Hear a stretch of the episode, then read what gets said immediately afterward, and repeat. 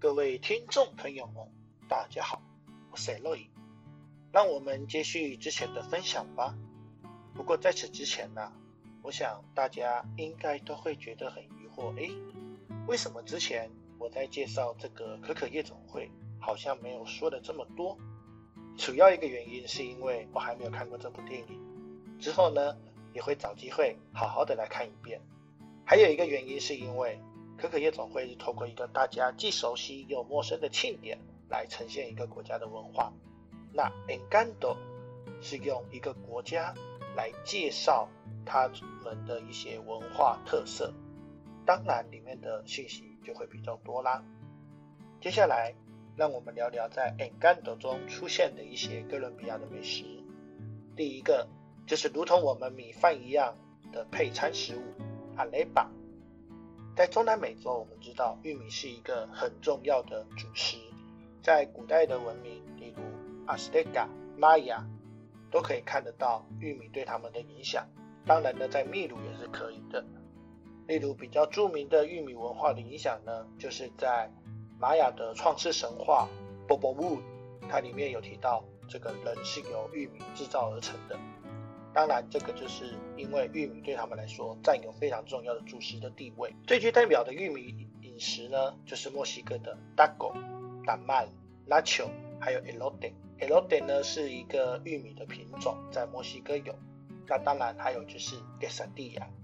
在南美洲呢，如果说到南美洲的玉米饮食，在哥伦比亚就一定会提到 arepa。不过阿雷巴不是只有在哥伦比亚才有哦，在委内瑞拉其实是看得到的。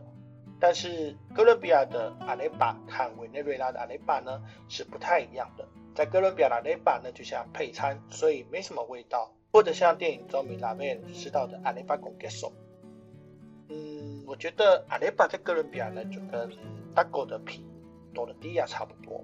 好，这里呢我们来讲一个文化的差异。在西班牙呢，如果你用多勒迪亚呢，一般会讲多勒迪亚的巴达达，就是我们讲的这这个马铃薯烘蛋，这个是在西班牙的使用。那在中南美洲，我们讲多勒迪亚呢，就会讲的是那个大狗的那个皮。当然呢，多勒迪亚公给萨蒂亚，在墨西哥呢给萨蒂亚也是蛮有名的哈。那在委委内瑞拉的话呢，阿雷巴呢就是常常会包着鸡肉或者是猪肉。那两个国家处理这个料理呢，有着不太一样，所以产生出不同的风味。另外一个呢，就是米拉贝在接受整个家族的时候，他的妈妈胡列达呢旁边突然出现了一碗面包，那个是圣诞节的特别甜点，名字叫做布努埃罗。在圣诞节的时刻呢，早餐吃一颗布努埃罗，搭配咖啡，真的是一番享受。那讲到菜肴的话，就是要提到伊莎贝。和马里亚诺的这个求婚现场，他们所吃的这个阿提亚狗，如果你认真看这一幕的话，你会发现，哎，这道菜呢，其实长得跟这个鸡汤有点像。那刚好呢，我在巴拿马也有看过，只是呢，它的名字呢叫做三锅球，在哥伦比亚呢叫阿提亚狗。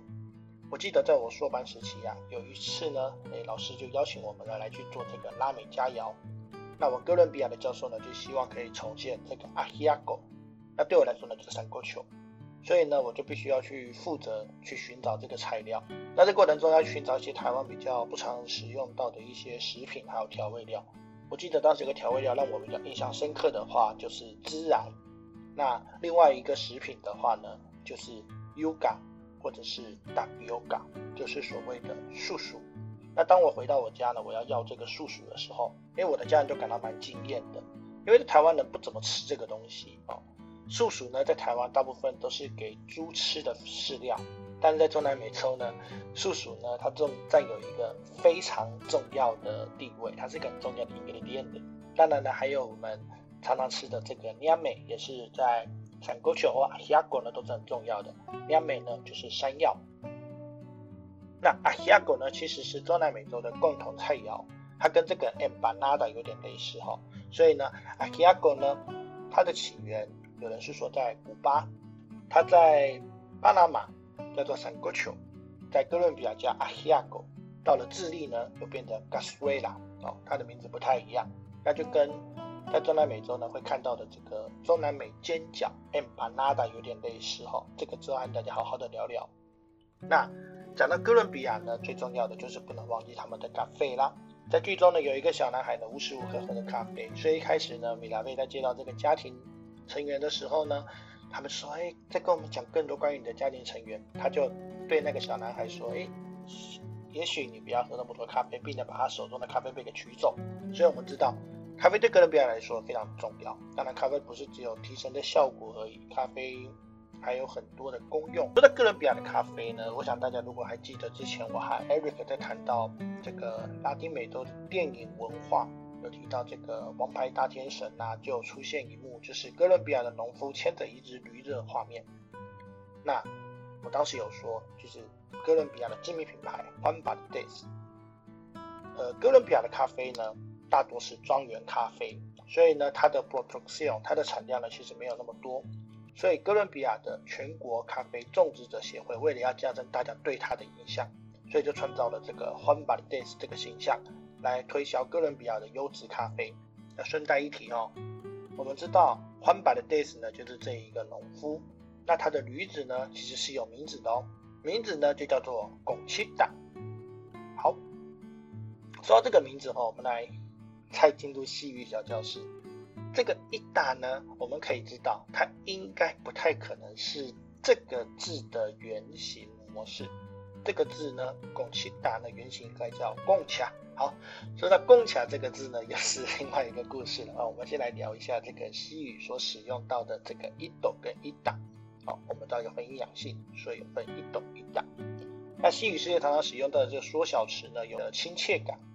或者是要轻视对方，当然这里呢，我们知道是一种亲昵的称呼。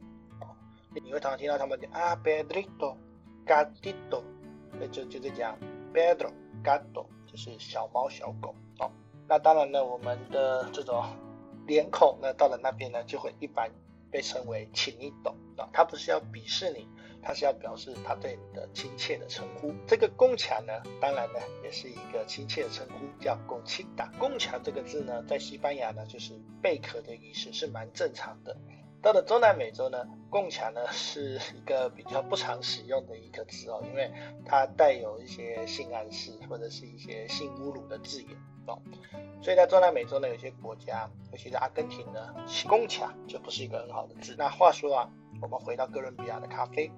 它的果酸呢是比较明显的，在台湾大家比较常喝到是瓜地马拉或者是萨尔瓦多的咖啡，有机会的话可以试试哥伦比亚的咖啡，是蛮不错的。讲完了吃的穿的，如同可可夜总会一样，透过亡灵节呈现了墨西哥的风情。在 Encanto 呢，哎，有庆典吗？其实是有的哦。在米拉贝介绍整个家族成员时呢，他的姐姐伊莎贝呢对着这些扛花人呢施展了这个花开的魔法。那这些扛花人呢？呃，他们叫做 s i g e d e l o 扛花人是我给他的一个翻译。那这些人呢，基本上呢，他们会出现在哥伦比亚的 Medellin 庆祝这个四月花季时的一个很重要的一个元素哦。所以这我们看得到，电影呢融合了 Medellin 的四月花节，在四月花节里面呢，会看到这些 s i g e d e l o 的游行。那说到这些 s i g e d e l o 呢，我们可以追溯到西班牙的殖民者时期，原本呢。他们呢是一个用来带路人进入山区的一种交通模式。到了二十世纪初呢，又变成了是一个农人带着他们种植的花草，从一个小镇叫做安迪奥基亚麦德林，最后呢逐渐商业化。那到了今日呢，就变成了 s i Day 了。话说，如果大家有认真看的话，丽莎贝胸前呢是有一朵花的，没错，那个就是哥伦比亚的国花。哎，话说我的。之前待过的国家巴拿马，他们也的国，他们的国花也是兰花，名字叫 Espiritu Santo。为什么呢？因为它的花瓣呢呈现的鸽子的形状，又名鸽子兰。那鸽子为什么跟 Espiritu Santo 有关呢？因为在基督信仰里面呢，圣灵呢就是以鸽子作为代表。讲了花草，当然也要来提提动物啦。我们知道，在 Familia Madrigal 呢，最小的成员 Antonio 呢，他的能力就是能够与不同的动物沟通。里面呢也出现了很多的动物，让我们一起来认识吧。第一个就是鲁伊莎的标准配备，就是 Mula 驴子。哦，那当 Antonio 呢他获得能力之后，第一个出现的就是鲁干。大嘴鸟。不过在电影中呢，其实出现了四种骨干。那还有呢，就是在电影的主视觉，还有就是我们对他印象的，就是泡温泉的 Gabibara 河豚。哦，它主要呢，整个居住区域呢是在南美洲。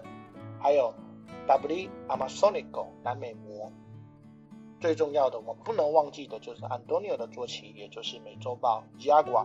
那这个 Jaguar，它在印加文明呢是代表着一个时空区的实体的显现。Jaguar 呢所代表的叫做盖伊巴卡，就是所谓的人界。